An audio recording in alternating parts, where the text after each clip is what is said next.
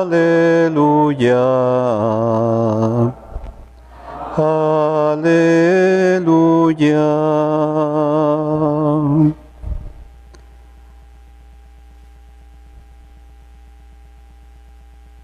El Señor esté con ustedes.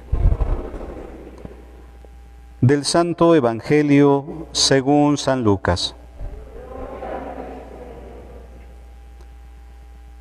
En aquel tiempo algunos hombres fueron a ver a Jesús y le contaron que Pilato había mandado matar a unos galileos mientras estaban ofreciendo sus sacrificios. Jesús les hizo este comentario.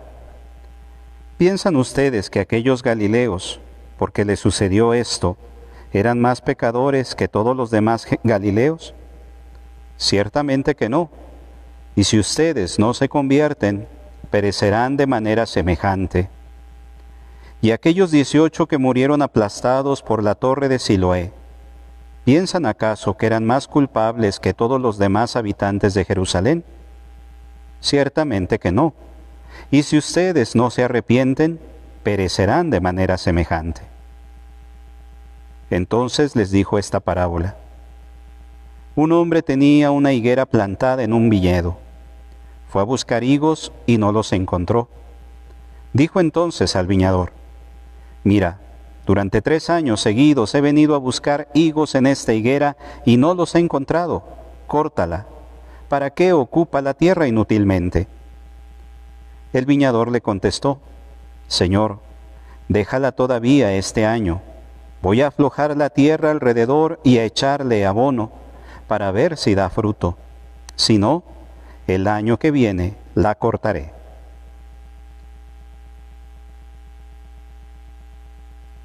Palabra del Señor. Tomen asiento, hermanos.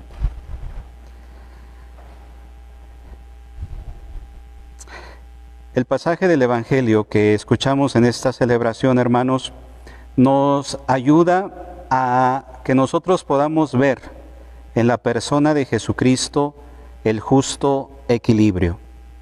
Digo esto porque a veces conforme vamos caminando en nuestra vida cristiana, queremos hacernos a un Jesús muy a nuestro modo, es decir, un Jesús que nos hable bonito, un Jesús que nos muestre esas palabras de misericordia y de perdón, pero que no nos reprenda, que nos deje seguir el rumbo de nuestra vida. O por otro lado, hay quienes viven atemorizados por el castigo de Dios y lamentablemente viven su vida en esa circunstancia, viendo a un Dios, un Dios vengador, un Dios que lleva cuenta de cada uno de los delitos que cometemos. Por eso es bien importante que nosotros logremos ese equilibrio al contemplar a la persona de Jesucristo, que es alguien que nos ama y que porque nos ama, efectivamente nos mostrará su ternura, nos mostrará su misericordia, su compasión, pero también en el momento necesario nos reprenderá si nuestro camino se va despiando del plan de la voluntad que Dios tiene para cada uno de nosotros. Y en el pasaje de hoy podemos ver estas dos realidades. Por una parte, esta advertencia que Jesús está haciendo aquella la gente de su tiempo que ante, una, ante un desastre van y le cuentan a Jesús lo acontecido es decir, que Pilato mandó, matar a algunos galileos porque estaban realizando sacrificios. Y él no se espanta en absoluto de esta realidad, sino que más bien se vale de ella para hacer una llamada de atención. ¿Piensan ustedes que esos galileos eran más pecadores que el resto? Ciertamente que no. Y si ustedes no se convierten, seguramente correrán la misma suerte. Hace también una alusión a un acontecimiento histórico de una masacre que sucedió en esa torre de Siloé que se derrumbó y cayó sobre algunos ciudadanos de Jerusalén. Y haciendo eco de ese acontecimiento histórico devastador para la gente de su tiempo, lo imaginamos como cuando es cercana a nosotros una catástrofe, y que queda grabada en, nuestro, en nuestra mente por mucho tiempo, Jesús también se vale de esa realidad. Ustedes piensan que esos a los que cayó la torre encima eran más pecadores que el resto de los habitantes en Jerusalén. Ciertamente que no. Dice, y si ustedes no se arrepienten, correrán la misma suerte. Es decir, Cristo nos está advirtiendo ante una realidad, que nosotros bajo ninguna circunstancia nos podemos sentir exentos de aquellas exigencias de parte de Dios. Es decir, hemos descubierto a un Dios que nos ama, efectivamente, un Dios que nos muestra su misericordia, su perdón, pero que también exige de nosotros un camino de rectitud, un camino guiado por su voluntad, por su palabra. Y este camino se va marcando precisamente por el proceso de conversión que tenemos que vivir todos los días. Y si nosotros nos queremos quedar solo con esta parte amable del Evangelio, el Señor nos hace esta advertencia. Cuidado, porque si ustedes no se convierten, porque si nosotros no nos arrepentimos, corremos el riesgo de caer en la misma suerte que aquellos que vivieron esta devastación. Es decir, Jesús nos advierte de que verdaderamente tenemos que estar vigilantes, alertas y sobre todo con un corazón dispuesto a volver constantemente a Él. Palabras fuertes, palabras exigentes, porque quien ama, exige, porque quien ama busca el bien.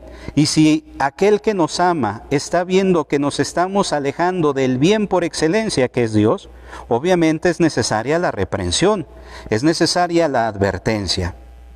Pero por otra parte, en el mismo Evangelio se muestra la misericordia y la paciencia que Dios tiene con nosotros con esta parábola de aquel dueño de la viña que va y encuentra una higuera y dice que después de tres años ha ido constantemente a buscar higos y no ha encontrado fruto, le pide a uno de sus trabajadores que la corte porque está ocupando una tierra y la está haciendo estéril.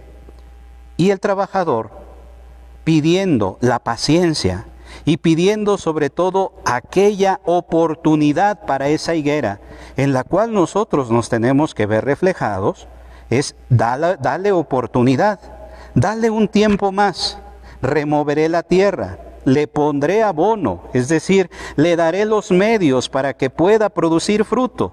Y si después de haberle dado todos los medios para que pueda dar fruto y no lo hace, entonces sí, se cortará. La paciencia de Dios ante esta realidad que refleja nuestra vida, nuestra existencia, que Dios constantemente nos está dando otra oportunidad, que tiene que remover nuestra tierra, que tiene que darnos el abono suficiente. ¿Para qué? Para que nosotros reaccionemos en pocas palabras y demos el fruto para el cual nosotros hemos venido a este mundo para que cumplamos con la encomienda, con la misión que, Dios tiene para cada uno de nosotros. Y es por ello que en esas realidades se ve manifestada su misericordia, por el que el Señor tiene paciencia por nosotros. Pero eso no significa que es una paciencia que tendrá que durar toda la vida. Y que el Señor, ah, bueno, pues entonces el Señor que me espere 5, 10, 15 años, el tiempo en el cual yo decida convertirme. Dice, no, se le dará un tiempo y después de ese tiempo no es capaz de dar fruto, es decir, no es capaz de hacer lo que tenía que hacer, entonces será cortada. Unas palabras que verdaderamente nos invitan en la misericordia de Dios a que vivamos ese espíritu de conversión en nuestra vida, no por miedo al castigo, sino por contemplando la misericordia que Dios tiene contemplando su amor que quiere que nosotros reaccionemos, que quiere que nosotros despertemos, que volvamos a Él, para que verdaderamente demos el fruto que Él espera que cada uno dé en esta vida. Él que remueve la tierra, Él que nos da el abono necesario, sea al mismo tiempo el que nos motive para que en el momento adecuado, en el momento propicio, demos el fruto que Él está esperando de nosotros.